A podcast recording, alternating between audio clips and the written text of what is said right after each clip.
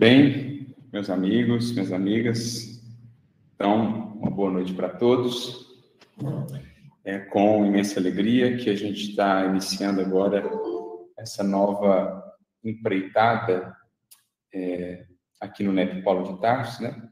Compartilhando com vocês que nos acompanham aí de casa os estudos que a gente vem desenvolvendo aqui desde 16 de julho de 2014, é, com oito anos aí que a gente vem realizando esses estudos, essas reuniões de estudo do Evangelho à luz do Espiritismo.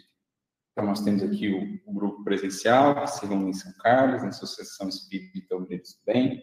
Temos alguns companheiros que estão conosco pelo Meet, né, do grupo e tudo mais, e agora vocês também que acompanham pelas redes sociais, pelos canais do né, Paulo de Tarso no YouTube, no Facebook, sejam muito bem-vindos né, ao nosso estudo, à nossa reflexão.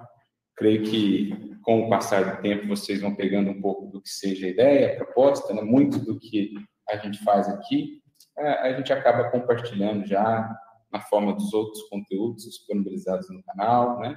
aquilo que nós temos em forma de palestras, de outros estudos, muito disso nasce dessas nossas reflexões aqui em conjunto, nesse aprendizado que a gente vem desenvolvendo. Então, sejam muito bem-vindos, que Jesus nos possa inspirar nessa empreitada. E, como a gente mencionou, a proposta é fazermos um estudo aprofundado do Evangelho de Jesus à luz do Espiritismo. Então, à luz daquilo que a doutrina espírita nos traz, à luz das contribuições valiosas de Kardec, de Emmanuel, né? de outros colaboradores que nos trouxeram tanto em termos de entendimento do Evangelho. E a gente marcou de iniciar essas transmissões justamente quando a gente está iniciando um novo estudo. Só para explicarmos aqui no Neto Paulo de Tarso, nós não seguimos um evangelho sequencialmente, a gente vai selecionando passagens chamadas perícopes, né, que são aqueles títulos é, das passagens no evangelho, e a gente estuda uma perícope, ali dez versículos, às vezes, oito, algumas mais longas, quando a gente conclui uma perícope, a gente passa a uma outra de um outro evangelista, até para a gente ir fazendo essa alternância, conhecendo os estilos.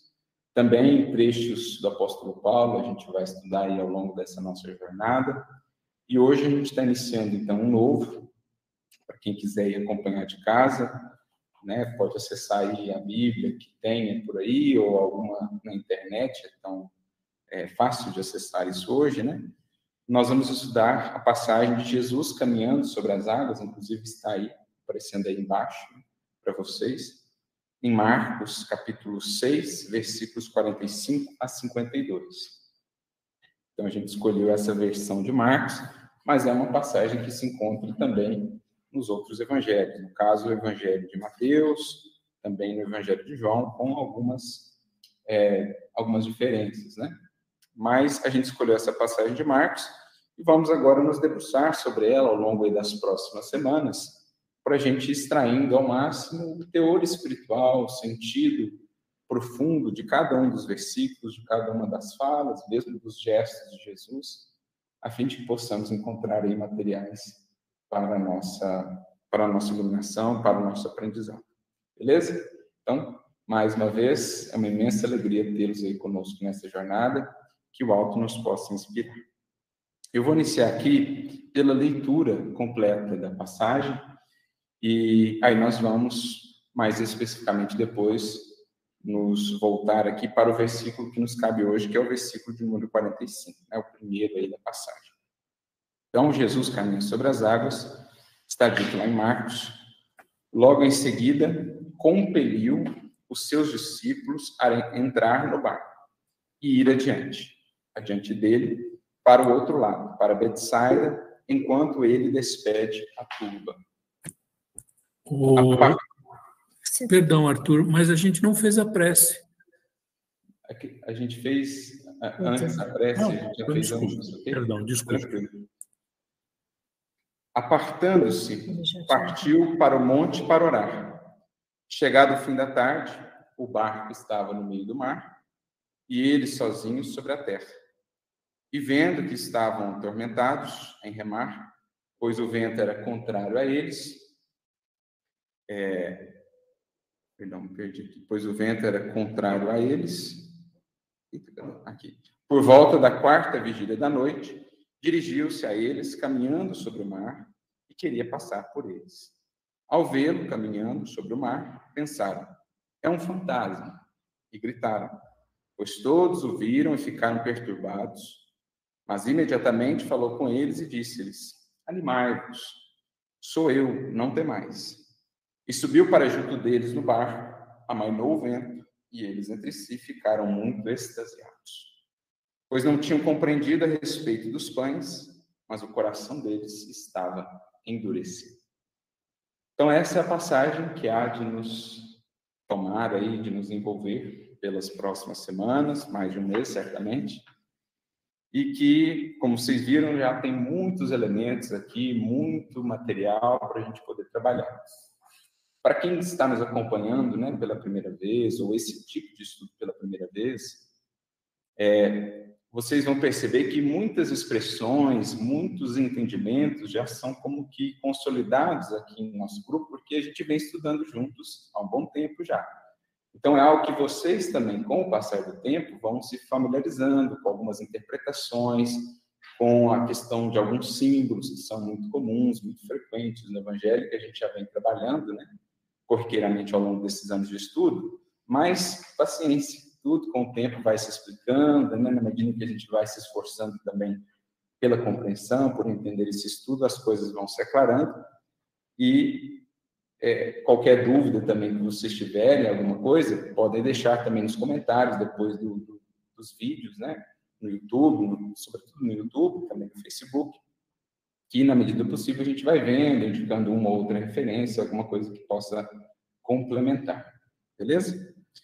Então, vamos começar com o nosso versículo aqui de hoje, Marcos 6,45. Logo em seguida, compeliu os seus discípulos a entrar no barco e ir adiante dele para outro lado, para Betsaida, enquanto ele despede a turma. E aí, pessoal? Por onde aqui a gente poderia começar? Alguém deseja trazer aí um primeiro caminho de reflexão, abrir uma primeira vereda para a nossa análise. Temos aqui, nessa simples frase, já muitos elementos né, que a gente pode ir destacando assim, particularmente, mas alguém gostaria de trazer alguma dúvida inicial, algum ponto? Pensei em ver o contexto né, do que estava acontecendo. E foi logo depois da, em que Jesus falou, fez a multiplicação dos pães e dos e foi a primeira multiplicação dos peixes. E eu fiquei imaginando aí na sequência, Jesus pede para que os discípulos irem, que eles vão antes, antes dele. E eu não sei, eu fiquei imaginando a questão. Me lembrei até da passagem de que Jesus, em alguns momentos, ele já prepara para que nós possamos fazer nossa caminhada sozinhos.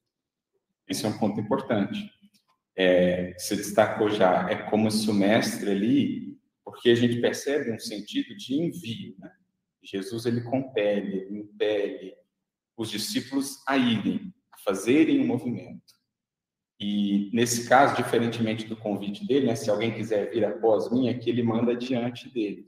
Talvez justamente para destacar isso que você mencionou, é a hora da aplicação é a hora do exercício, porque, até aproveitando o contexto que você trouxe, antes teve a multiplicação dos pães, que é não somente a oferta dos recursos materiais necessários para determinadas experiências, o alto vai nos concedendo gradualmente os recursos, mas também recursos de compreensão, pão espiritual, o ensinamento.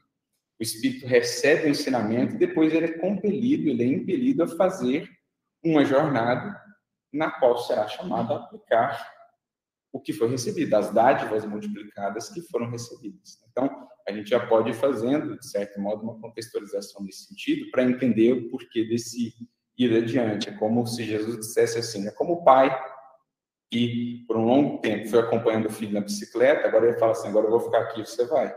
Eu vou te olhar daqui. É como dizer assim: agora é a hora de você treinar, eu estou aqui olhando, acompanhando, mas você tem que ir andando agora, se esforçando. Então, um primeiro ponto que eu acho que a gente poderia destacar que, que é realmente importante. E é até interessante porque nesse contexto a gente não estudou agora, né, a, a multiplicação dos pães, mas se a gente voltar lá, é, tem um aspecto de que quando Jesus vai fazer a multiplicação, ele pergunta para os discípulos né, o que eles traziam, é, e aí ele pega o que eles tinham para fazer a multiplicação, e, e quando é, ele multiplica, ele pede aos discípulos, então, que entreguem isso, né? É, que eles façam. Que eles façam. Isso. Então, já tem indícios de Jesus é, enviando. É. E aí, agora, mais uma vez, né? Talvez num, é, num envio assim mais, mais marcado aqui, né? Sim. Eu achei essa palavra que compeliu bastante forte, né? Uhum. E aí eu pensei muito naquela questão do arrastamento, né? Quanto que a palavra de Jesus é aquele convite que você não tem como recusar Sim. muitas vezes. Lembrando o próprio apóstolo Paulo, né? O amor do Cristo nos constrange, no sentido, num sentido duplo aí essa expressão de Paulo, né? tanto nos constrange porque ele é tão grande, nos vemos tão pequenos que a gente se sente até assim, né, quase que indigno, mas é preciso não nos sintamos assim, é preciso sintamos, né, esse valor da misericórdia em nossas vidas, mas também constrange no sentido de impelir mesmo. Uma vez que você recebe uma visita mais profunda do Cristo, você tem um contato mais íntimo, mais estreito com o Evangelho, cada vez mais se torna difícil permanecer onde estava permanecer estagnado, permanecer parado, você, sua consciência, o seu mundo íntimo, como que te impele, cada vez é mais custoso ficar onde se estava, porque a gente sente esse chamamento mesmo, esse imperativo da vida vai se destacando em nossa consciência. A gente costuma falar muito aqui né, nos estudos do NEP, dos imperativos que aparecem no Evangelho, né? Toda vez que o verbo aparece no imperativo, nós estamos tratando de um imperativo consciencial, de um ditame da lei que às vezes o espírito antes não acessava, porque a consciência estava obscura, estava é, adormecida. Mas quanto mais desperta está a consciência, mais esses imperativos da lei se afirmam dentro do espírito. Mais isso tem força, mais isso tem eloquência dentro dele, o impelindo a caminhar. Então, esse verbo é muito importante, a gente ainda vai voltar nele aqui, esse verbo compelido. Se torna como uma obrigação, né? Exatamente. Dever se é. torna dever moral. E é uma das traduções que ele também usa né, no, Evangelho de Haroldo, o obrigar. Né? Ele põe uma nota aqui, né, forçar, obrigar, o compelir. O verbo, na verdade, no grego é anakaso, que significa exatamente isso, obrigar ou forçar, constranger. Né? Aqui ele usou a, a, a tradução talvez mais, a, mais branda, amena, né, que é o compelir, mas a ideia mesmo seria de algo que nos force, de algo que nos impele, e a gente já vai entender o porquê disso. Né? A gente, de certo modo, já traçou isso, que é algo da lei, né? algo da lei divina que vai estar aí envolvido. Eu ia comentar isso mesmo, que na tradução aqui da Bíblia de Jerusalém, eles usam forçou, forçou seus discípulos. E aí talvez é uma escolha mais, calma lá, pessoal, porque é, talvez quando a gente não está muito é, muito acostumado, né, até com a linguagem bíblica, assim, pode dar um choque, né, mas se a gente, mais uma vez, né, como a gente sempre comenta, a gente vai analisando tudo é, de acordo com aquilo que a gente já conhece, que a doutrina espírita nos ajuda a entender, de acordo principalmente com os atributos divinos, né, o que faz sentido, o que não faz, e a gente sabe que na lei, é, existe um. Todos nós somos perfeitíveis, a gente vai aperfeiçoar, a gente vai seguir, né? Mas a gente. É, Deus respeita as nossas escolhas, a gente tem livre-arbítrio, né, para fazer as nossas. Se a gente escolhe ficar estagnado por um longo tempo, isso são escolhas nossas, tem consequências da lei e tudo. Mas para a gente pesar nisso. Né, Mas entra aí um ponto justamente importante, né? Que o Espiritismo vai nos esclarecendo, que também o nosso livre-arbítrio não é total. Ou seja, existem circunstâncias a que a criatura é impelida pela vida. Existem circunstâncias em que ela não escolhe, sobretudo quando não tem capacidade de escolher e discernir. A gente estudou isso, por exemplo, no plano das encarnações, de mais baixo teor espiritual, quando o espírito é muito consciente, ele não, não escolhe, não planeja, ele recebe aquela reencarnação compulsória com determinadas experiências que o alto designa para ele, como sabendo necessárias para ele. Então, tem essa outra face da lei que, de certo modo, está expressa, que nem tudo a gente vai poder escolher. Chegam determinados momentos em que o alto provê, né? o alto interfere com algumas influências benéficas, levando-nos a certas experiências, ou mesmo o próprio automatismo da lei, por exemplo. Se um espírito desajusta tal ponto o seu perispírito de uma encarnação por excessos, na próxima ele vai lidar com consequências, com limitações, é, digamos, naturais e incontornáveis daquilo do desequilíbrio que ele gerou. E aí, se ele aproveitar daquilo, novamente ele recupera mais amplas possibilidades, mas tem uma coisa ali que é inevitável. Igual se a gente pula de um edifício, não dá para falar, não, a gravidade aqui não vai me, me forçar a cair. Existem certas coisas da lei que são automatismo. Isentaria da reação de uma ação. a gente ficaria para sempre, às vezes, E é exatamente esse o ponto, a gente entender é, os limites. Sim, né, os limites. Diga, Fer. Eu estava lembrando daquele crente levarei a lugares onde não quer ir, né? Mas é. você precisa. Ótima lembrança da Fer, né? Que está no Evangelho, inclusive na bela canção de Tim Vanessa, né? A canção sobre Pedro, aquela fala de Jesus: crê te levarei onde não queres ir. Ou seja, o mestre, é, por meio das circunstâncias, por meio mesmo de, de, experiências que vão surgindo, vai nos levando a vivenciar, às vezes, coisas que nós, por nós mesmos, no plano, no momento em que estamos, não escolheríamos, talvez, de pronto mas que mais tarde haveremos de entender os porquês e as finalidades. Né? Não que Jesus violente nenhuma consciência, porque no plano moral, gente, é só a criatura que decide. O que o alto pode fazer, o que a lei divina pode fazer, é nos impor determinadas circunstâncias, mas o que eu vou fazer diante delas, isso nenhum espírito pode influenciar, nem o Cristo, nem mesmo Deus. O que eles podem, às vezes, é nos impedir a experiências exteriores, que aí o aproveitamento correrá por nossa conta. Agora, no plano moral, nunca há determinismo. É sempre há possibilidade de escolha, dizem os Espíritos. Você Mas aqui os compelidos, no caso, são os discípulos e não a multidão. Ótimo ponto. Ou seja, estamos a tratar aqui de corações já mais burilados, de consciências já mais lúcidas, um pouco mais espertas. Tanto é que ao final do versículo ele vai tratar da questão da multidão à parte. Ele envia os discípulos e a multidão ele vai lidar ele próprio, de outro jeito, com outra característica que é o que pede a multidão. É, lembrando, para quem às vezes não está acostumado com esse modelo, que a gente sempre usa muito aqui no estudo do Evangelho, esses conceitos que a gente chama de arquétipos que nós temos no Evangelho. Seriam aí quatro arquétipos fundamentais. O primeiro deles, um extremo oposto, seria aquele que ainda está indiferente ou antagonista ao Evangelho aquele que impõe muita resistência, ou mesmo persegue, ou mesmo atua contra.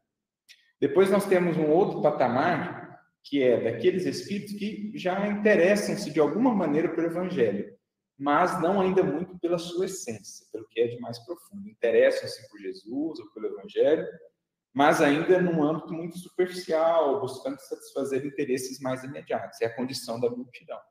Muitos espíritos estão nesse arquétipo da multidão.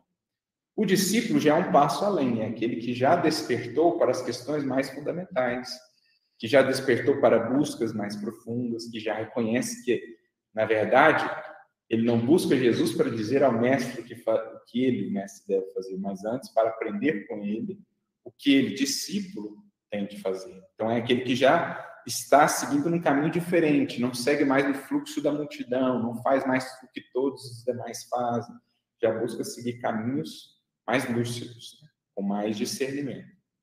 E aí o discípulo está se construindo para chegar no, no último arquétipo aí, que seria o do, do apóstolo, que seria o discípulo já trabalhado, o discípulo em que a vida do Cristo já se reflete com mais clareza, com mais abundância.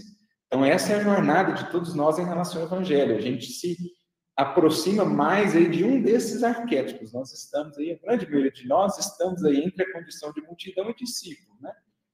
Às vezes com um pezinho na multidão, ainda com um pezinho no discipulado, alguns já mais no discipulado mais lúcido, alguns já na condição de apóstolos, esses mais raros ainda no mundo.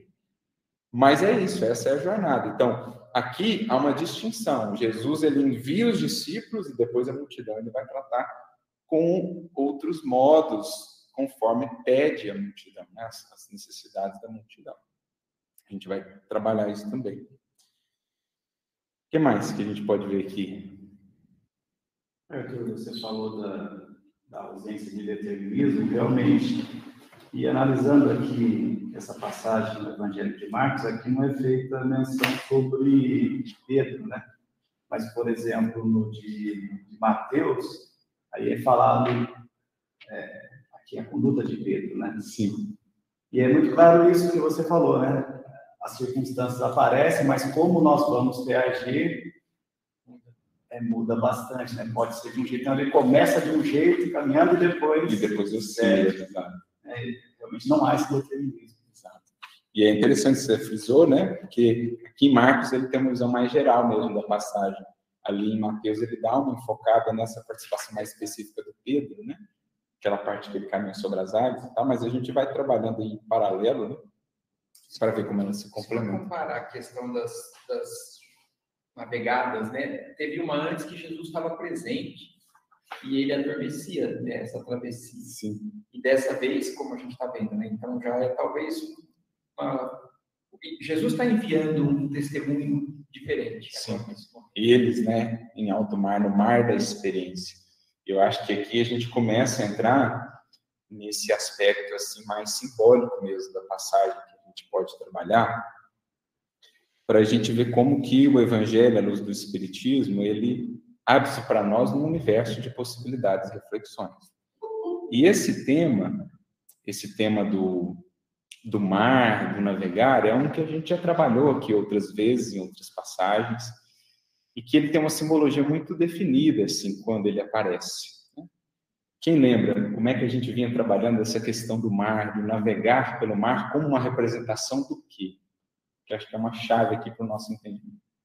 É um pouco do, do, navegar na vida. E aqui, quando ele coloca entrar no barco e ir adiante dele para o outro lado, Sim. me lembrou muito assim, uma questão da reencarnação Exatamente. mesmo, né? Exatamente. Entrar no bar, ir para outra margem da vida é um símbolo aí mesmo do processo encarnatório. O espírito que vem à matéria toma de um veículo, o barquinho representando o veículo físico, para singrar os mares da experiência material.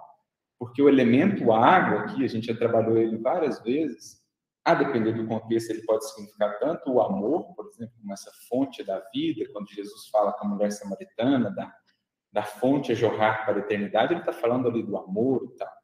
Mas a água também, em muitas passagens, o próprio Kardec traz uma nota a esse respeito no Evangelho do Espiritismo, ela geralmente representa um elemento material. Faz todo sentido, porque a vida na matéria, pelo menos no planeta Terra, é absolutamente dependente da água. Ela tem a sua base na água. O nosso corpo, mais de 70% dele é composto de água. Ao reencarnarmos, em verdade, nós mergulhamos numa piscina e ali passamos nove meses mergulhados nessa água até que venhamos de fato a nascer né, para, para esta vida aqui, quando o espírito está lá no útero, né, o ser reencarnante. Além do que, para a manutenção da vida material, a água é um elemento absolutamente essencial. Nós sobrevivemos talvez um, dois dias sem água no máximo, e aí já começa a comprometer todo o funcionamento dos nossos sistemas. Além do que, a figura do mar, era especialmente ali o, mar da Galileia, né? Tinha pela posição dele, que ficava entre montanhas e tal, não tinha muitas ondas também, o vento. Então, essa oscilação do mar, ou no caso ali era um lago, né? mas como era um pouco mais extenso, eles chamavam de mar da Galileia. Mas essa oscilação dele, as ondas e tudo mais, é um símbolo muito propício do que é a vida na matéria. A vida na matéria é essa impermanência constante. É picos e vales, é hora calmaria, hora tempestade, hora a gente está lá em cima, hora a gente está lá embaixo. São as vicissitudes, né? esse termo que Kardec cunha e utiliza tantas vezes nos seus textos. Então a gente já começa a olhar a passagem aqui num novo prisma, num sentido espiritual. Sempre lembrando que nós não temos aqui a pretensão, nunca, de esgotar a passagem, de dizer, olha, essa é a interpretação.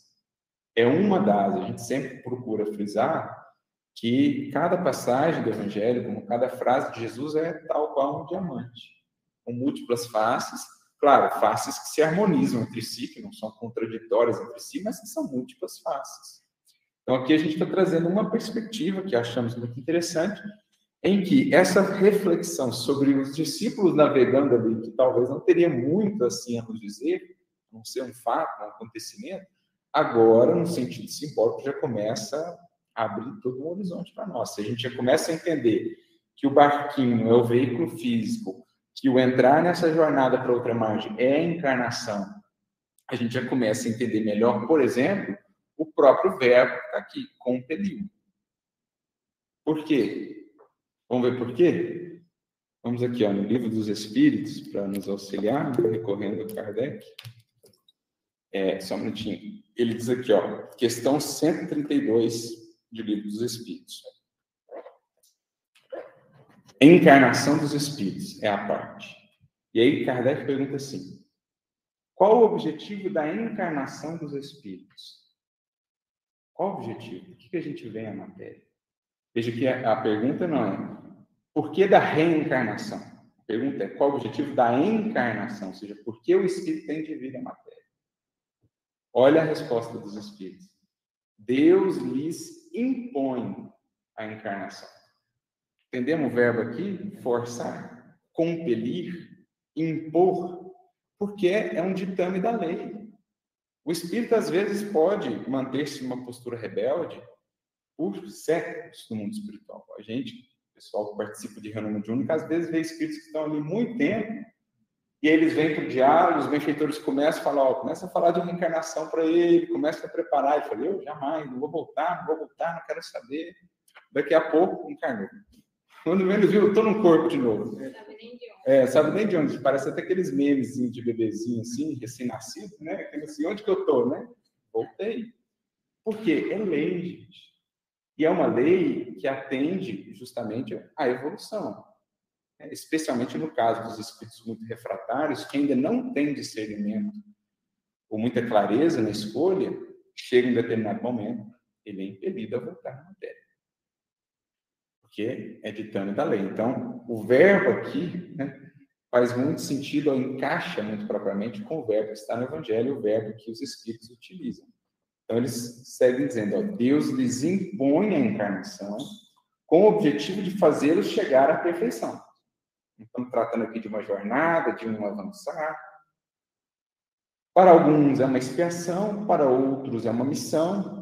Todavia, para alcançarem essa perfeição, devem suportar todas as vicissitudes da existência corporal.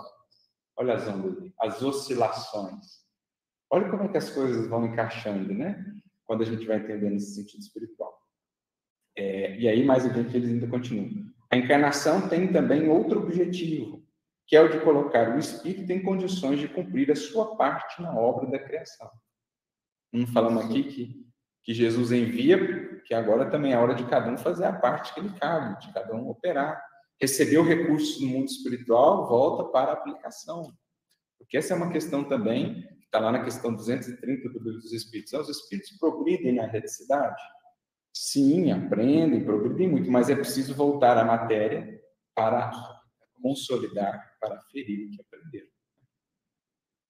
É, e aí ele continua, só para encerrar a resposta, ó, para realizá-la, é que em cada mundo ele toma um aparelho, um barquinho, um veículo, em harmonia com a matéria essencial desse mundo, cumprindo aí, daquele ponto de vista, as ordens de Deus, de tal sorte que, concorrendo para a obra geral, ele próprio se adianta. Então veja, não é por acaso que os Espíritos colocam um verbo aqui tão forte, esse verbo impõe, né? É até uma questão muito conhecida justamente por causa desse verbo. Deus lhes impõe a reencarnação. Também uma mensagem de Emmanuel, eu não sei se valeria a pena se você consegue achar ela aí. De onde que vem essa ideia do barco? Né? Emmanuel faz uma interpretação das, das mensagens e, é, enfim, a gente é, tá até aqui. Uhum. E muito essa ideia de ser impositivo, obrigatório, muito em consonância com a natureza do nosso mundo, né? de provas e expiações. Principalmente pensando na, na expiação. Então, não fosse obrigatória ou né, compulsória essa reencarnação, muitos não voltariam para essas aquisições necessárias aqui. Então, talvez em outros mundos a realidade seja diferente, mas aqui o nosso, na Terra, né, como a doutrina espírita apresenta, é preciso realmente essa obrigatoriedade. Exatamente, mano.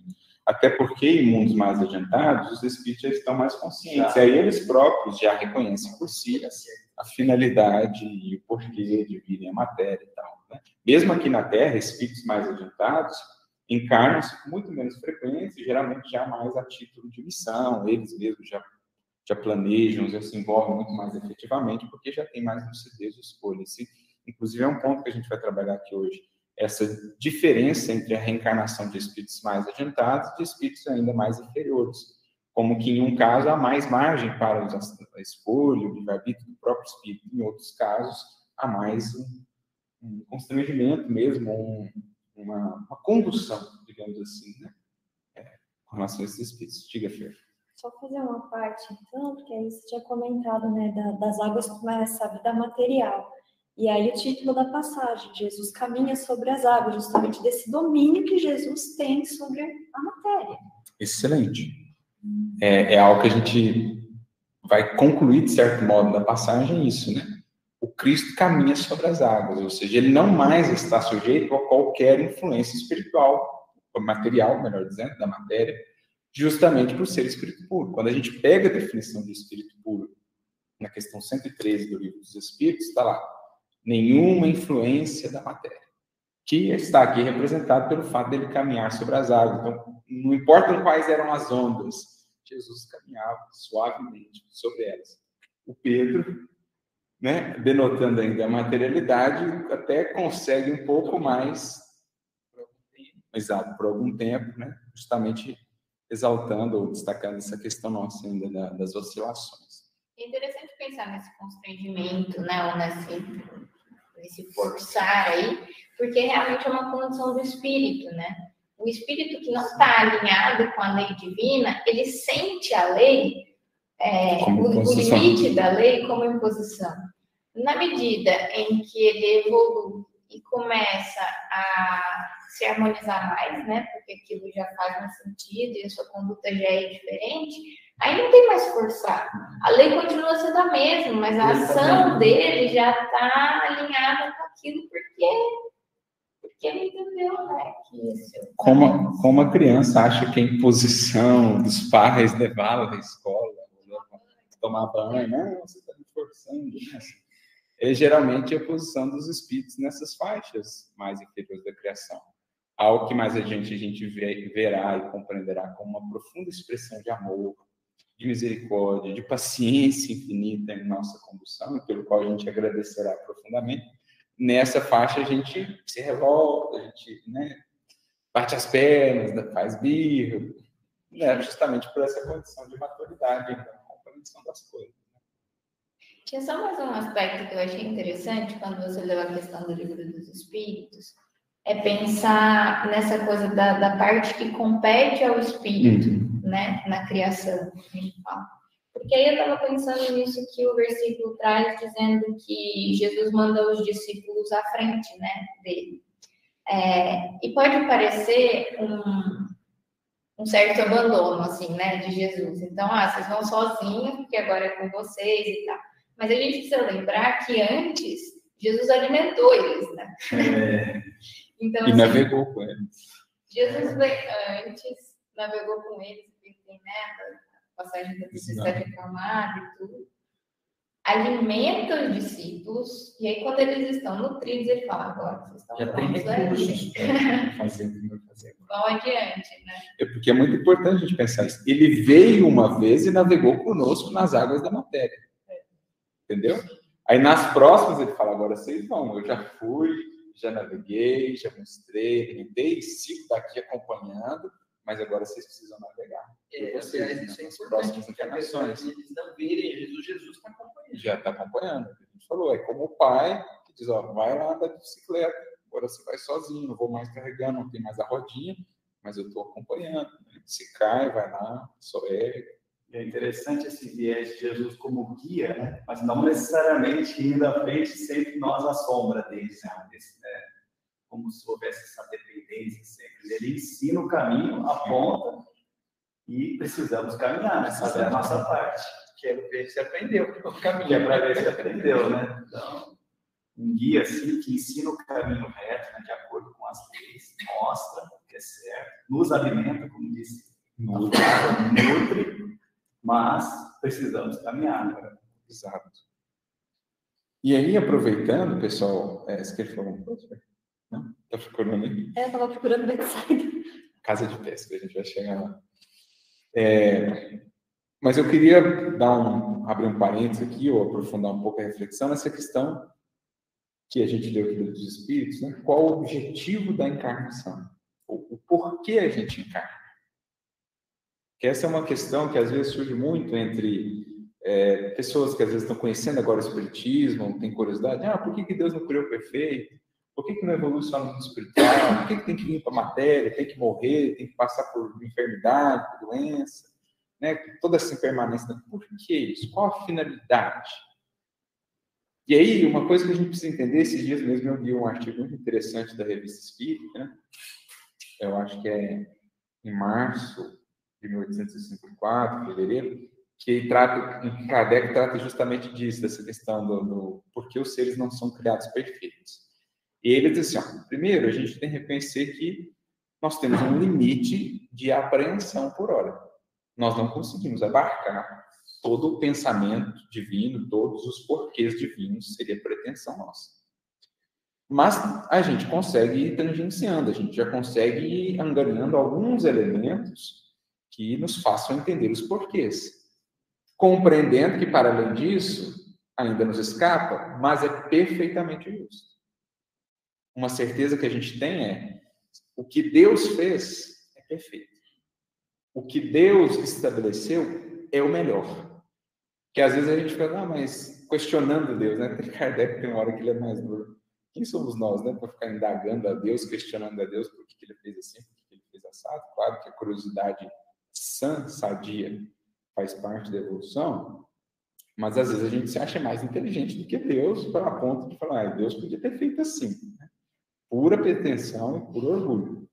Então a gente vai buscando elementos para entender, pelo menos no plano que já conseguimos acessar, o porquê desses mecanismos da lei divina. E é um pouco o que se processa aqui.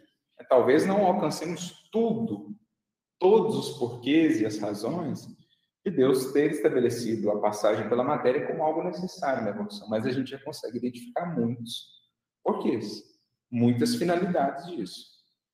E para ilustrar, eu separei aqui uma questão que eu acho uma mensagem, melhor dizendo, que eu acho muito interessante, do Emmanuel, no capítulo 2 do livro Roteiro. Chama-se No Plano Carnal. Depois, quem quiser ir em casa, abrir, o pessoal do estudo. Livro Roteiro, capítulo 2, do Plano Carnal. Tinha alguém tinha tocado? Tinha. Alguém tinha levantado a mão aí, pessoal? Depois sumiu, eu acho. Tranquilo? Bom, então, nesse capítulo 2, como já dá para a gente imaginar aí, né? O Emmanuel vai tratar da experiência do espírito na matéria, ou no plano carnal. Inclusive, é um comentário a essas duas questões. 132, a que a gente leu, e a seguinte, 133. E olha que magnífica essa visão né, que o Emmanuel nos traz. Ó. Isolado na concha milagrosa do corpo, o espírito está reduzido em suas percepções a limites que se fazem necessários. Por quê, gente?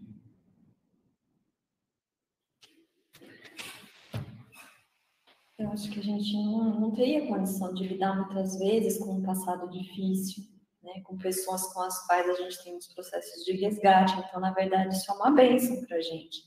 E o que é bonito aqui É que aquilo que a gente precisa, a gente vai receber, porque o necessário a gente vai ter, que é o que ele coloca aqui. Ótimo. Então, esse é um primeiro aspecto. A matéria atua como um limitador, como um abafador do espírito, inclusive das memórias e tudo mais, para, de certo modo, funcionar para ele como um recomeço dentro da jornada espiritual. É como se ele momentaneamente se livrasse um pouco de todo o peso do pretérito de equívocos e remorsos e pudesse, pelo menos durante aquele, aquele período da encarnação, estar mais atento ali ao que lhe chama a atenção, ao que lhe diz respeito naquela realização. Não acessando tudo que ele tem ainda por ajustar, tudo que ele tem por resolver. É como se a gente ficasse momentaneamente ali tamponado, limitados pelo nosso próprio benefício, né? para a gente poder é, ficar mais atento no que nos cabe aqui agora, não sofrer tanto com remorso e tudo mais. Estava lembrando também que mesmo de virtudes, às vezes, que a gente tem, né? Para que a gente possa trabalhar em outras áreas. Outro ponto também muito importante que os espíritos vão dizer, é, às vezes o espírito, numa encarnação, até solicita que determinadas potências, habilidades que ele já traz, sejam limitadas para que ele seja chamado, né, para que ele possa viver ali outras experiências, desenvolver outras habilidades. Então, isso também é um motivo muito importante. Sobre essa questão da, da reencarnação, eu me lembro até de uma mensagem do Emmanuel, no livro Caminho, Verdade e Vida, capítulo 112, como Lázaro, em que ele comenta aquela fala de Jesus: Desatai-o e deixai-o ir. Quando Lázaro sai da, do sepulcro, né? Jesus diz: Desatai-o e deixai-o ir. E ao comentar isso, Emmanuel fala: temos aí um símbolo da reencarnação. Quando Jesus nos permite momentaneamente nos desatarmos das amarras tão grandes de culpa, de remorso em que nos encontrávamos no mundo espiritual, para a gente voltar a ter um pouco mais de mobilidade na matéria. Porque às vezes no mundo espiritual era lidando com os obsessores, com perseguidores, com vítimas, com as lembranças, com remorso, o espírito fica ali quase que impossibilitado, às vezes até de, de raciocinar, até entra num processo de loucura, às vezes. E aí a reencarnação ela é um alívio, ela é um bálsamo que permite ele aliviar momentaneamente esse fardo para poder recomeçar, para poder ter um austo. Os perseguidores terão dificuldade, às vezes, em reencontrar muito rapidamente aquele indivíduo, ele poderá se reconstruir minimamente é, inicialmente, enfim. Então, tem todos esses processos, uma fase. Diga. Arthur, mas pensando dessa forma, aí a gente está pensando sempre numa reencarnação como para abafar coisas já adquiridas. Mas eu imaginei a primeira vez que você leu como se fosse uma encarnação. Né? Existe a necessidade de um limite para algo que não aconteceu errado, nada Aí errado. agora entra o outro fator. Esse é um fator que a Fê levantou. O outro fator, que é um que eu vou trabalhar aqui, é o seguinte. Quando você tem o risco de morrer, quando você tem que manter a sua vida material, a que isso te impede? Sim, a preservação. E a preservação, o instinto de conservação que Kardec fala, o que, que ele faz no espírito? O espírito tem que trabalhar.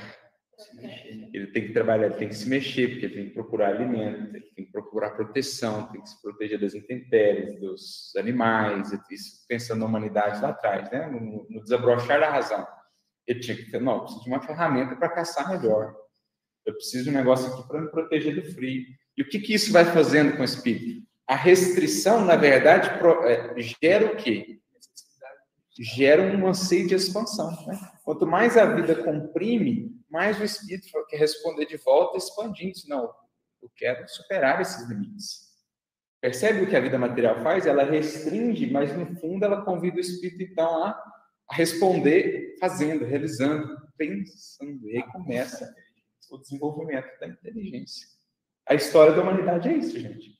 É os problemas nos restringindo e a gente lutando para conceder. É assim que a humanidade progrediu, essencialmente.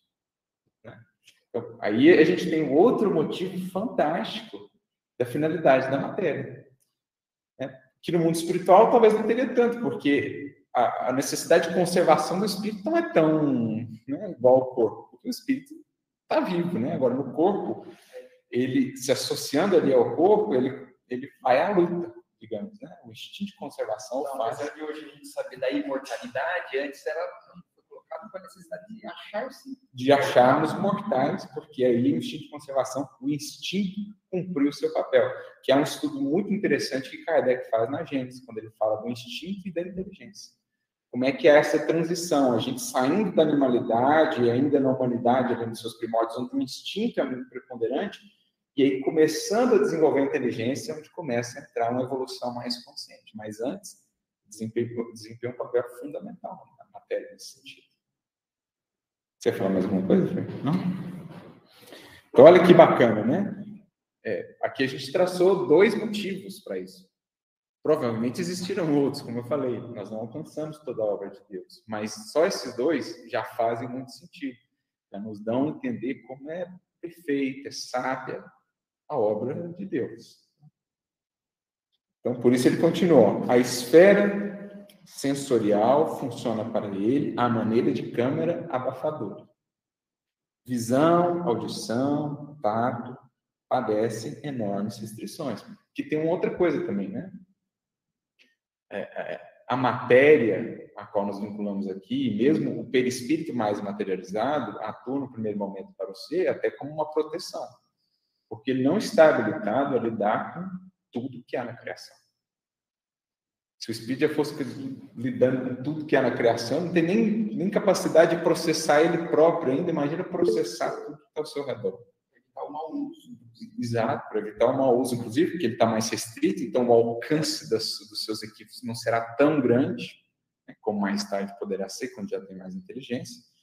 Mas também, assim, porque ele não consegue processar. Imagina se ele visse tudo, percebesse tudo que há na criação. Então, é, é como se Deus fosse graduando, condicionando ao que ele pode processar por hora e depois vai aumentando. Mais ou menos um computador, né? Você tem uma capacidade de processamento. Não adianta querer rodar algo muito maior do que a capacidade de processamento, porque ele não, não suporta, ele queima, ele trava. Assim também o espírito. Deus vai liberando o acesso à informação na criação, na medida que a capacidade de processamento também vai sempre quem que levantou a mão aí? Ah, foi um comentário? Bom, o cérebro físico é um gabinete escuro, proporcionando-lhe ensejo de recapitular e repreender, ao que a Fê lembrou. Então, aqui a gente já viu esses dois aspectos, tanto num alívio em relação ao passado, um alívio momentâneo, porque ninguém será eximido de lidar com as consequências, mas é que o alto vai graduando isso para nós, mas também no sentido de impelir a evolução, tanto com relação ao passado, mas também com relação ao futuro. A encarnação tem a sua função. Com relação ao passado, porque ela alivia momentaneamente. Com relação ao futuro, porque ela nos impele a progredir pelo desenvolvimento da, da inteligência e de tudo mais. Conhecimentos adquiridos e hábitos profundamente arraigados nos séculos aí jazem na forma estática de intuições e tendências forças inexploradas e recursos nele dormem, perdão, infinitos recursos nele dormem, aguardando a alavanca da vontade para se externarem no rumo da superconsciência. O que que Emmanuel tratou aqui agora? Justamente do passado e do futuro, que a gente acabou de mencionar. Então, em relação ao passado, nós temos hábitos adquiridos profundamente arraigados. Quem lembra lá da casa mental? Os três andares da casa mental, né, lá no, no, mundo maior, capítulo 3, 4 do livro. Casa mental, o andar mais baixo, né, o porão, é onde estão hábitos e automatismos. Nem todos eles benéficos, muitos deles ainda infelizes precisam de mudança. É o que a gente traz do passado, de tudo que a gente já viveu até aqui. Mas também existem as forças do porvir nos chamando. Estamos superconsciente, no mais elevado aqui da casa mental, no andar superior. Ó, forças inexploradas e infinitos recursos que dormem em nós. E que os problemas vão nos fazendo acessar. Porque eu chego, me deparo com um problema. Eu não tenho a resposta dele ainda, justamente porque ele está um degrau acima. Eu preciso ir lá buscar. E buscando, eu trago uma nova possibilidade, um novo conhecimento para o plano da operação no consciente. Quando eu repito, repito isso, aí eu consolido isso lá no porão, na base da individualidade. Assim é a evolução. O conceito da casa mental que está tanto no cérebro físico quanto também no próprio espírito, né? Porque o cérebro também tem essas três partes, o André Luiz ele faz essa correlação, o córtex aqui frontal com o superconsciente, essa parte aqui mais básica do cérebro, né, aqui é o reptiliano, que seria esse fundamento, né, do porão, e a parte mais central aqui, se é o nome que ele dá aqui, dessa parte mais do meio aqui do cérebro, seria o plano consciente, o plano de operação no presente. Não sei se é lobos, não sei se é córtex ou lobos, enfim, eu esqueci o termo certo agora.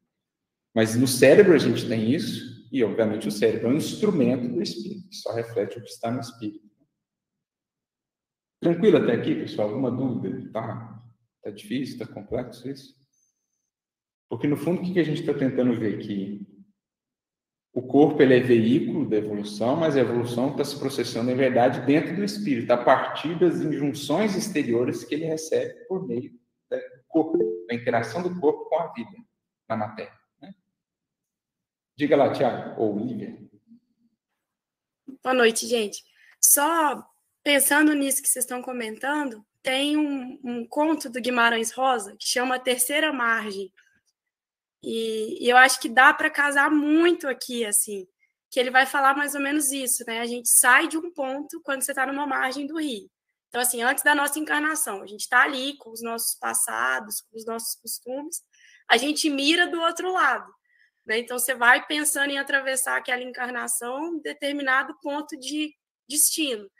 E quando você atravessa as vicissitudes do caminho, a correnteza do rio, vai te levar numa terceira, num terceiro destino, né? Num terceiro ponto, que pode ser às vezes melhor do que a gente estava esperando, às vezes não, e mas nunca é exatamente aquilo que a gente tinha programado, né? As situações ali vão nos guiando, as nossas escolhas, a forma como a gente está velejando, durante essa encarnação, né? Eu acho muito espírita, assim, esse, esse conto.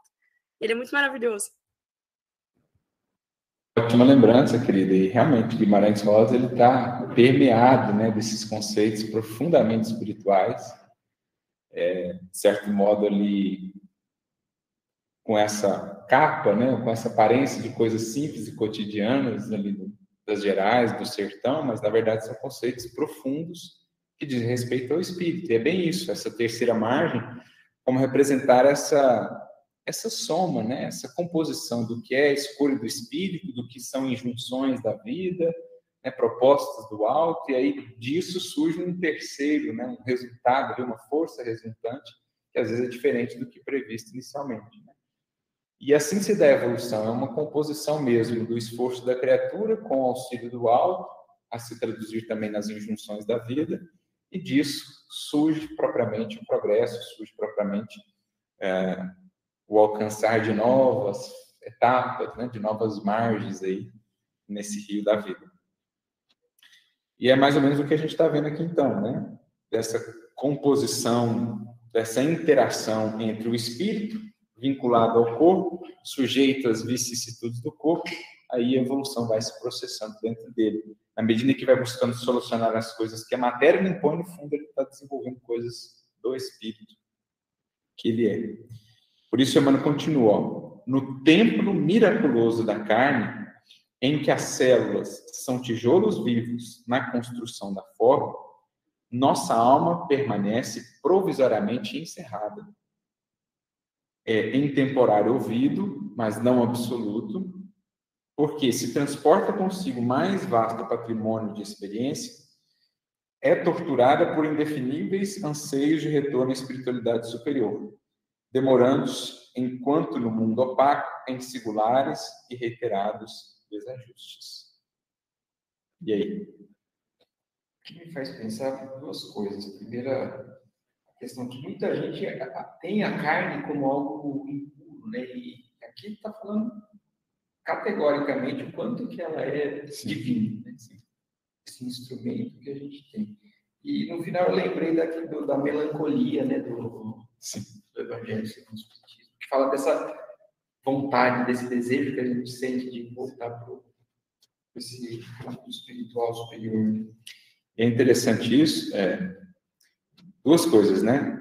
do que você comentou com relação a essa última ponderação, é, quanto mais elevado o espírito, embora saiba aproveitar melhor a encarnação com mais consciência, mas também é mais sacrificial para ele, porque o anseio né, de voltar à experiência espiritual, à liberdade espírita que ele já conhecia, em comparação com o corpo, acaba sendo uma restrição muito grande.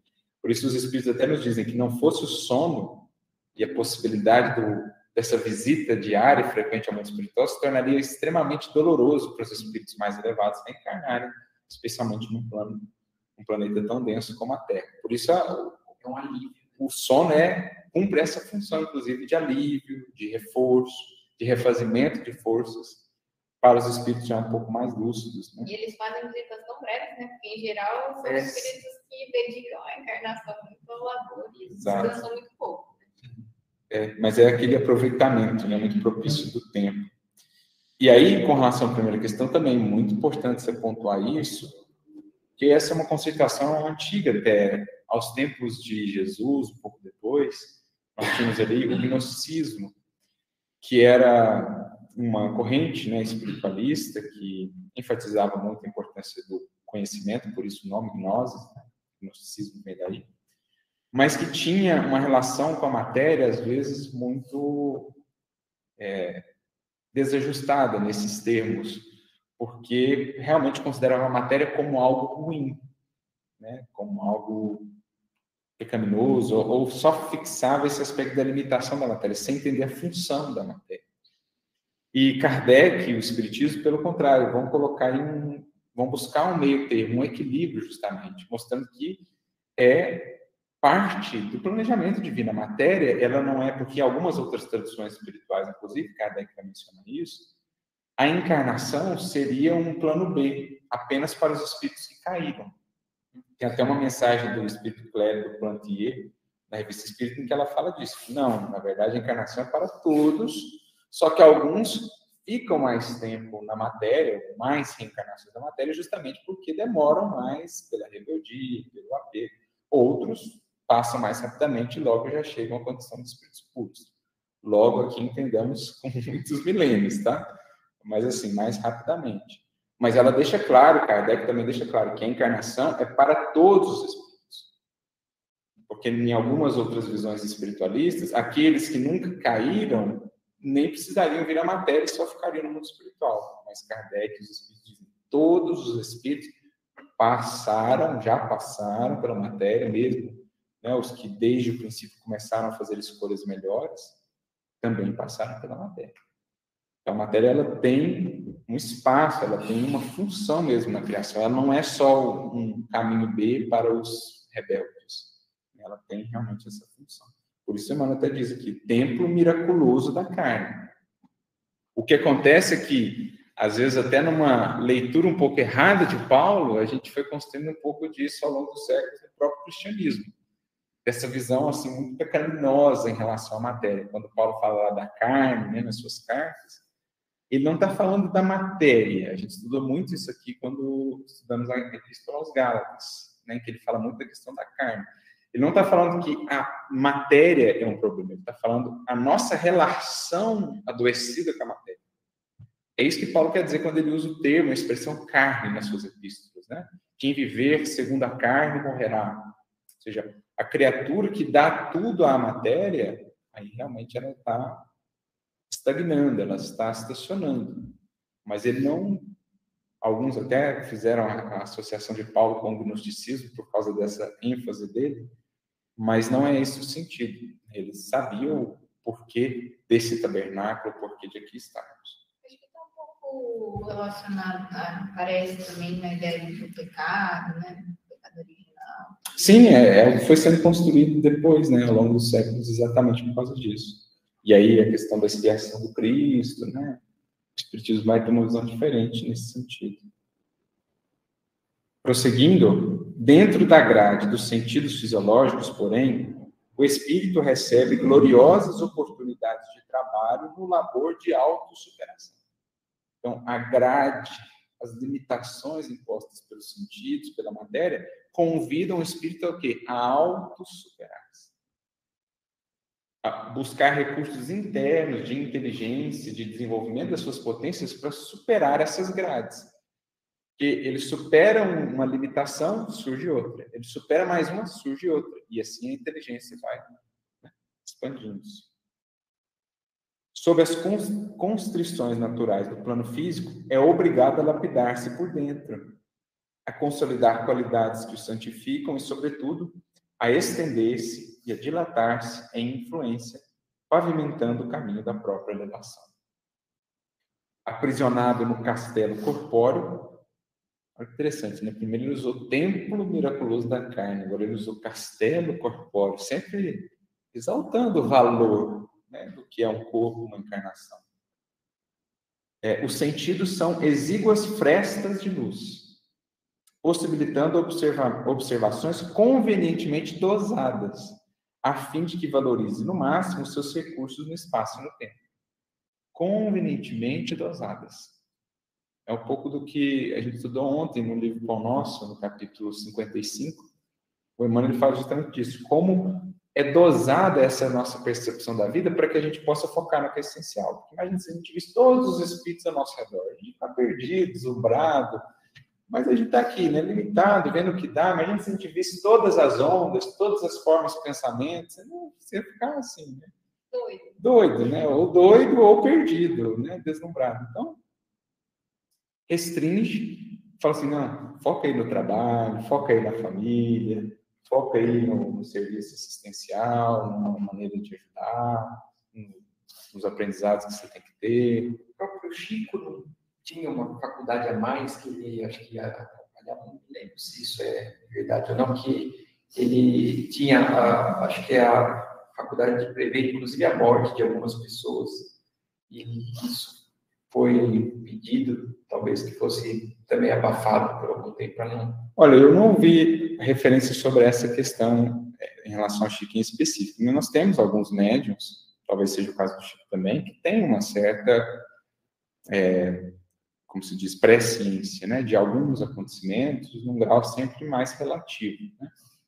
Mas acho que no Chico ali, é, mesmo que para ele foi um desafio, embora um espírito mais doce, né, mais amoroso que já era, mas a mediunidade que o Chico tinha, essa evidência praticamente constante, né, porque em muitos médios de evidência, de, de clara evidência, não é algo constante. Geralmente é quando você concentra, quando você faz uma oração que abre o campo. Quando o perispírito expande, você começa a perceber. Agora, em alguns raros médiums, isso é quase constante. Agora, conviver com isso, gente, imagina.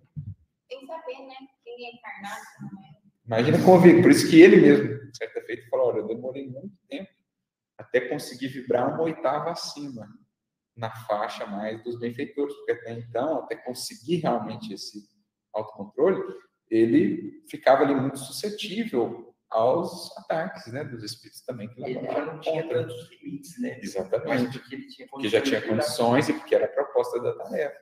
Mas é um desafio imenso. Você imagina com os nossos pensamentos, com os nossos conflitos já é essa luta, imagina você está todo momento visualizando isso no mundo espiritual das pessoas que chegavam a ele então, ele mesmo falou: eu demorei muito tempo até vibrar uma oitava acima, consegui manter numa faixa mais de equilíbrio né, espiritual. Tem uma coisa que eu fiquei pensando também quando você exaltou essa, essa questão que ele sempre né, fala do corpo, né, com palavras assim, tão exaltando mesmo, né? É, retomando aqui essa, essa coisa do, do forçar, né, que a gente viu no, no versículo. Porque se a gente toma como uma imposição, uma coisa né, que vem de fora, assim, às vezes tomada num sentido até meio negativo, assim, né? De, certa violência, né? Sim. Tem também um aspecto que, assim, a encarnação só se dá pela vontade e permissão divina também, né? Então, assim, a bênção de receber o corpo, ela também é um, a gente pode pensar um pouco nesse sentido. Do, nós somos compelidos à encarnação pela bênção quando Deus é, escolhe, né? Enfim, oferta, oferta aquele momento, possibilita aquilo, né? Diga lá, Tiago, Olivia. Sobre essa compulsoriedade né, da, da, reencarnação, André Luiz, no livro Nosso Lar, Psicografia do Chico, trabalha bem isso no capítulo Sacrifício de Mulher, em que a mãe dele narra a reencarnação compulsória do pai dele. E aí André Luiz questiona, mas uai, e o livre-arbítrio? Onde está o livre-arbítrio? A resposta da mãe dele. Há reencarnações, André, que funcionam como drásticos. Ainda que o doente não se sinta corajoso, existem amigos que o ajudam a sorver o remédio santo, embora muito amargo. Relativamente à liberdade restrita, a alma pode invocar esse direito somente quando compreenda o dever e o pratique. Achei essa frase resume bem, né? Excelente, amigo. Uma ótima síntese né, de tudo isso que a gente comentou até aqui, especialmente desse verbo compelir aí. Né? Porque isso é um medicamento, como o pai faz com a criança, quando ela não tem condições mesmo de discernir, mas ele entende, sabe que aquilo é necessário. É, Atua-se né, dessa maneira, que certamente mais tarde será compreendida pelo espírito. Né? Agora, liberdade restrita, como ele mencionou, só para os espíritos que já estão na obediência e na fidelidade bem compreendida perante a lei. Aí sim, a liberdade se amplia, quanto maior é a fidelidade também, né, a compreensão do dever. É, e aí, seguindo aqui, ó, na existência carnal, encontra multiplicados meios de exercício e luta para aquisição e fixação dos dons de que necessita para respirar em mais altos climas. Então, um pouco da terceira margem que foi lembrada ali pela Lívia, né? Aqui também, ó, é, o, que, o que a gente vê na própria passagem, né? Para que a gente alcance outros lados, outros planos, outras margens da evolução, é preciso fazer, percorrer essa jornada, lidar com as tempestades e lidar com os desafios da navegação porque é assim que o marinheiro vai se forjando, se preparando para viagens mais amplas, né? para alcançar outros continentes no mundo espiritual, na realidade espiritual.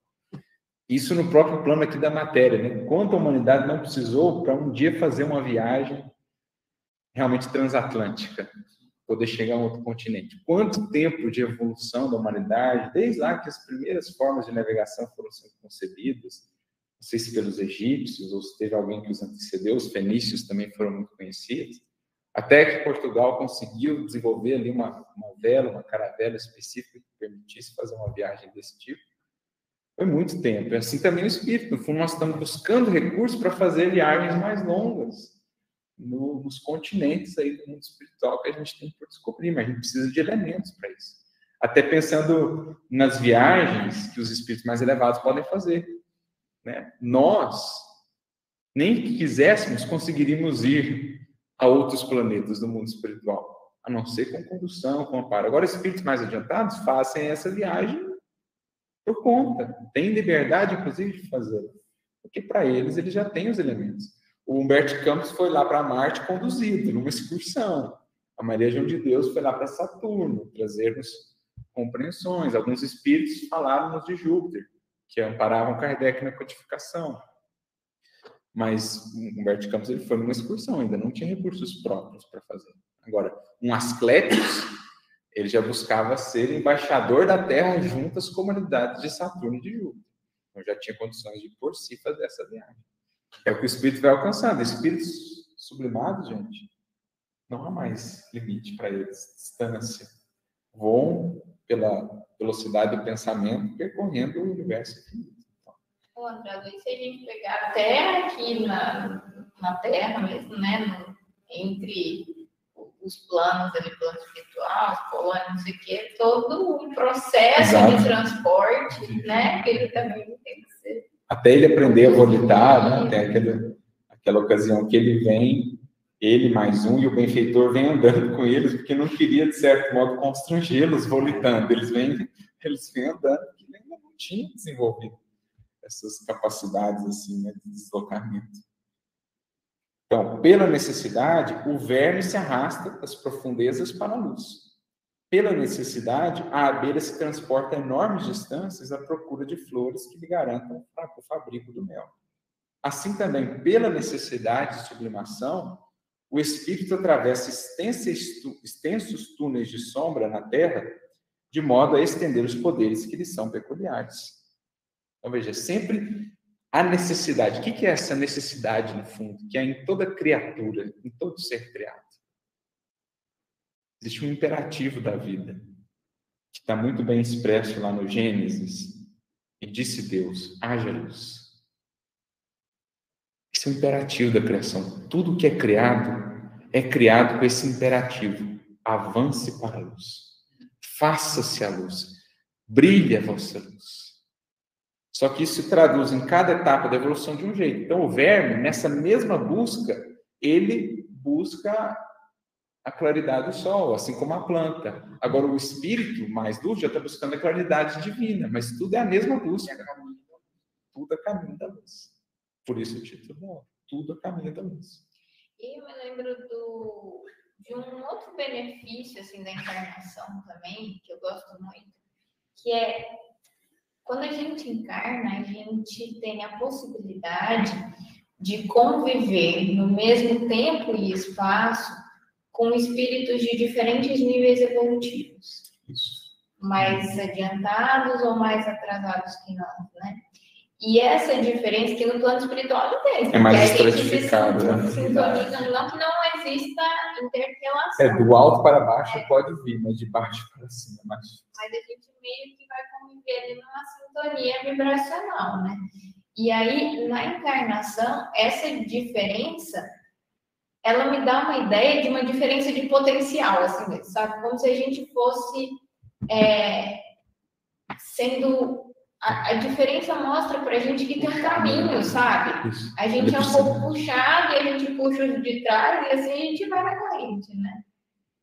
Então, acho que é interessante também, né?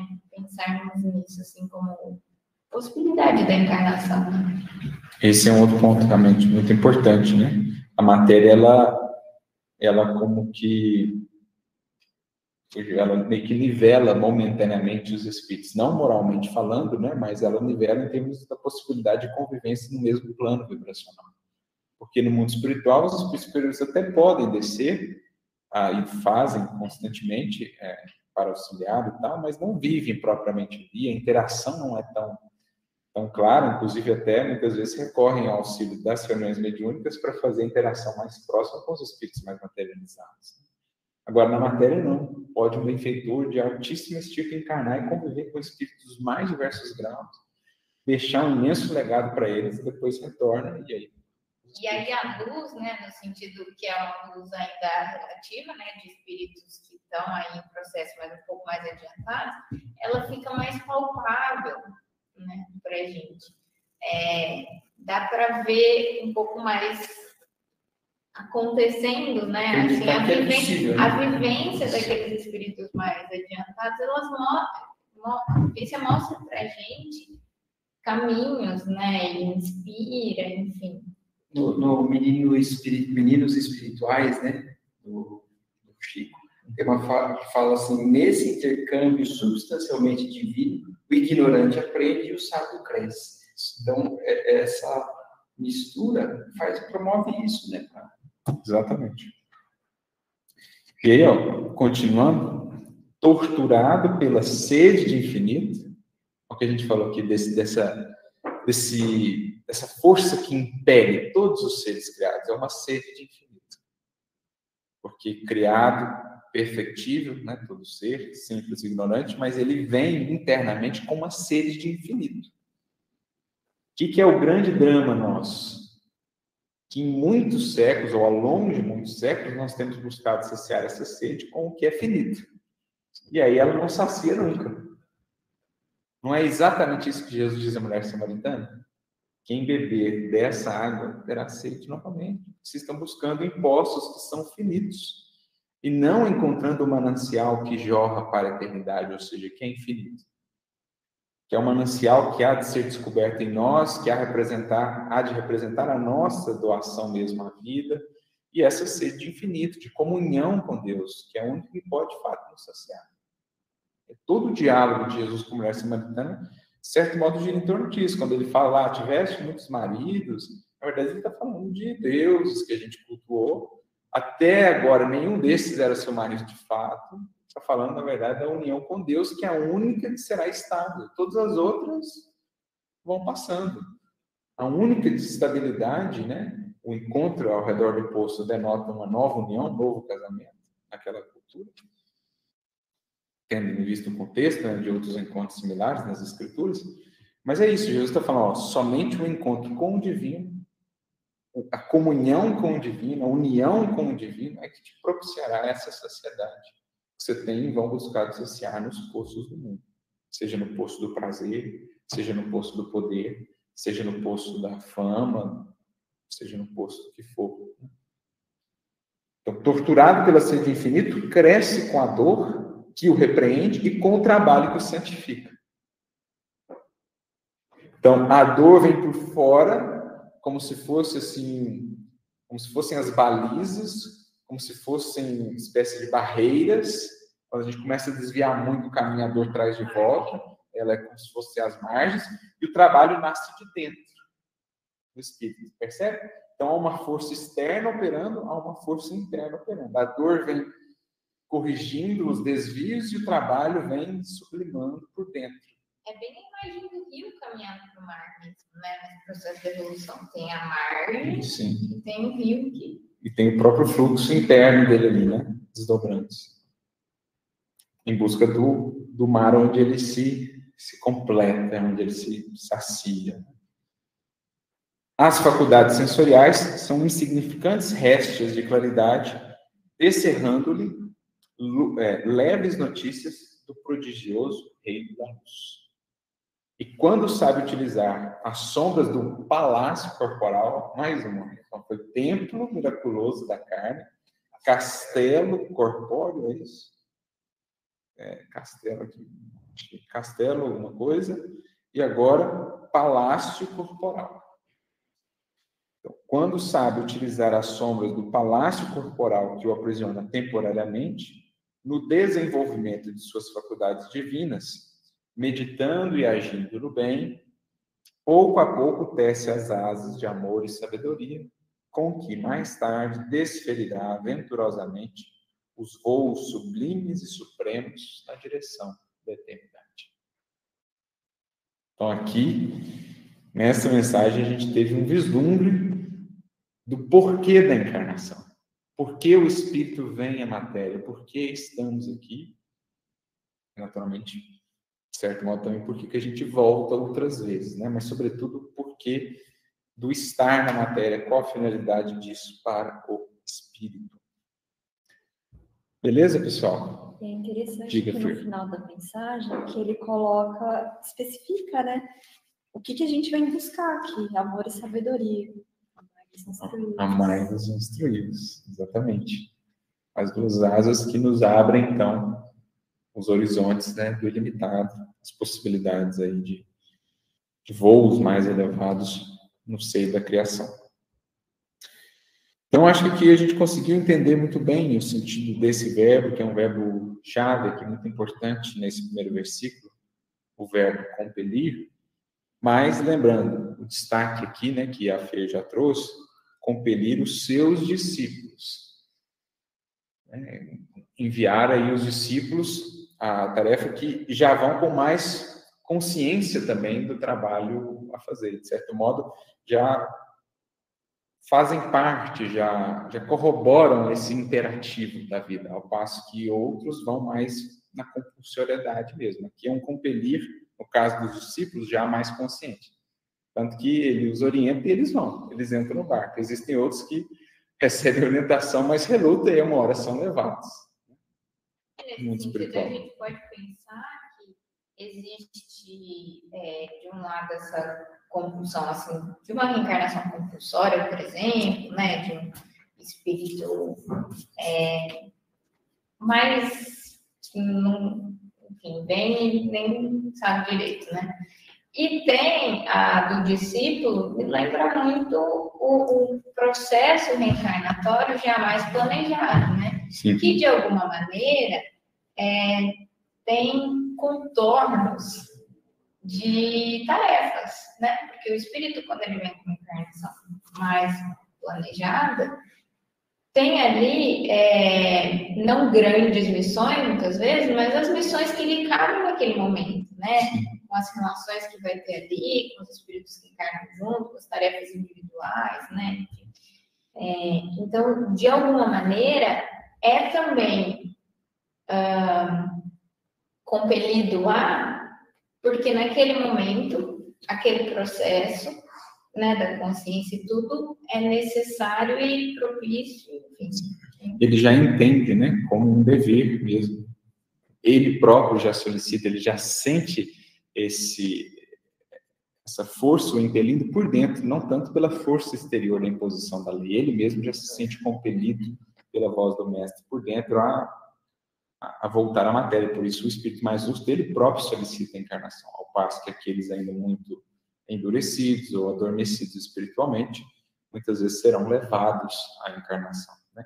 É algo que a gente vai trabalhar, acho que vai desenvolver mais na próxima semana, que a gente vai dar um enfoque nisso, sobre esses processos reencarnatórios, como eles variam de acordo com a natureza, com o, o tipo, né, o grau que o espírito já alcançou.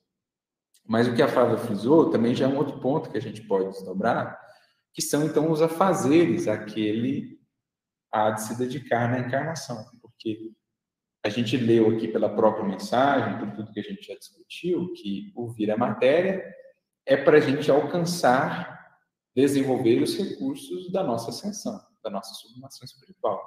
Ou, aproveitando o símbolo aqui, a metáfora que a gente está utilizando, a gente vem à matéria, ou a gente vem ao mar da vida para o quê? Para a pesca dos valores evolutivos. Porque é isso que o pescador vai fazer no mar, ele vai pescar. Assim o espírito, quando vem a matéria, ele vem pescar.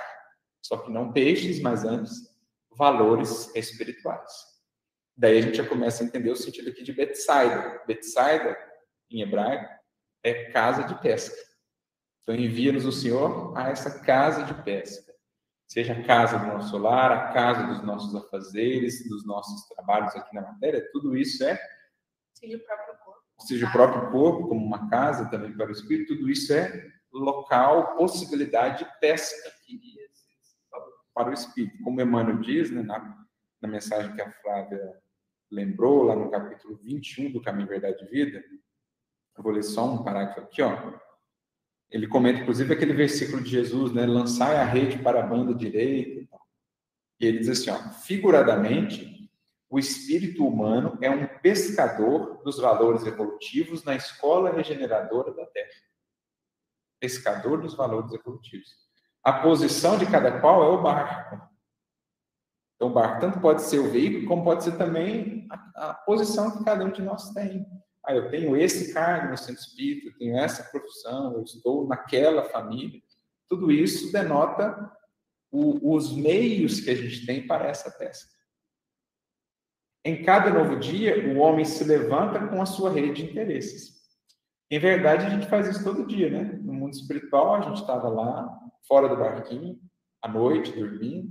Aí a gente acorda, entra no barquinho e volta para o mar da vida para a pesca. E a gente se levanta com a nossa rede de interesses. Ou seja, os meus propósitos, os meus objetivos é o que definem o teor da minha pesca. O que, que eu estou cultivando como objetivos, como propósito? A depender disso, vou pescar esses ou aqueles peixes. Então, a rede de interesses. Mas a gente pode entender a rede também como sendo os nossos sentidos. São redes que nos permitem pescar. Os meus olhos me permitem pescar valores evolutivos ao ler um livro. Os meus ouvidos me permitem a pesca de valores evolutivos a uma conversa, a ouvir uma palestra. São as minhas mãos me permitindo servir e trabalhar, me permitem pescar valores. Então, os meus sentidos são redes de pesca. As minhas relações são redes de pesca. Cada relação que eu tenho né, é um fio que compõe essa rede, por meio da qual eu posso pescar. Não é a convivência que, que nos permite o desenvolvimento das virtudes, dos valores. Né? Kardec mesmo diz: sem a convivência não haveria nem virtudes nem vícios porque é só na interação com outros seres que isso tem sentido. Então, em cada novo dia, a gente usa essas redes para a pesca.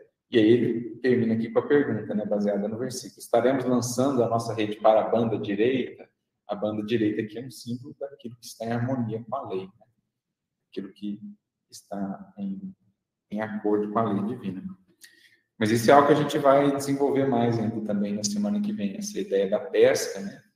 Essas é, múltiplas redes que nós temos que nos permitem interagir com a vida e, portanto, fazer essas pescas, bem como também esse próprio processo de retorno à matéria, como ele varia de espírito para espírito, a depender do seu grau evolutivo. Essa última situação, Caminho, Verdade e Vida. Caminho, Verdade e Vida, capítulo 21. E aí também vamos trabalhar a questão da multidão. Né? Quando a gente for trabalhar essa diferença entre a encarnação de espíritos já mais lúcidos e espíritos ainda na condição da multidão, a gente vai ver como é que, no caso da multidão, Jesus vai despedir. Aí a gente vai entender aqui o sentido desse verbo, né? o que, que ele quer traduzir para nós. Mas o que mais que a gente teria, pessoal, ainda por hoje? Alguma dúvida? Alguma ponderação?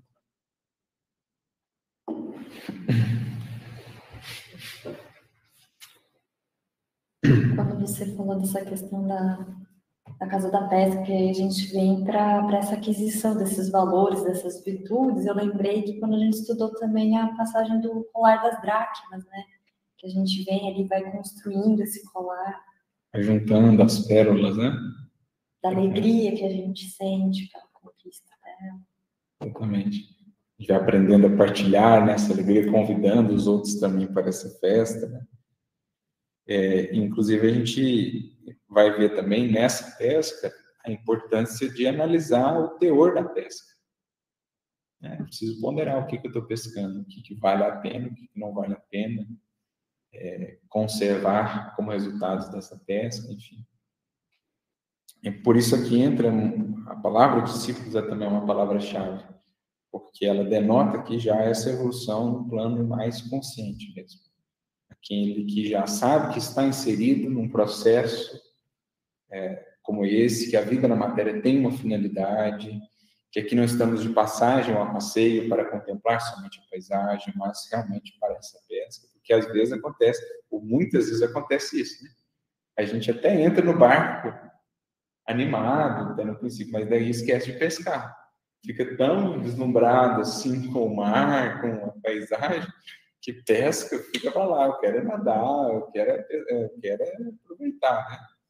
Tem muito espírito que é assim. Se a gente pegar o, o início do livro Os Mensageiros, os primeiros capítulos, quase todos, são casos de discípulos que receberam muitos pães do mundo espiritual, se prepararam muito, assumiram compromissos, voltaram à matéria seja, entraram no barco, Jesus os enviou, mas chegando aqui na hora de pescar, se perderam por completo e naufragaram as suas encarnações. Médiuns, doutrinadores, acho que um lá era expositor, porque eram espíritos, nasceram espíritas com todo esse conhecimento, mas esqueceram-se da pesca. E aí, vira e mexe, a gente lembra da Alcione, que ela é divertida, que apesar de ser um espírito já com um certo grau de evolução, de evolução né? Quando viesse para a matéria, você corria risco, que a gente pode. Até Alcione, para a gente ver, assim, a diferença em relação a isso. Porque caminhar sobre as águas, gente, integralmente, só o Cristo. Na Terra, né? Não que não existam outros espíritos puros em outros recantos do universo, mesmo no sistema solar, mas dos que já vieram à Terra, só um não estava mais sujeito a qualquer influência material. Jesus.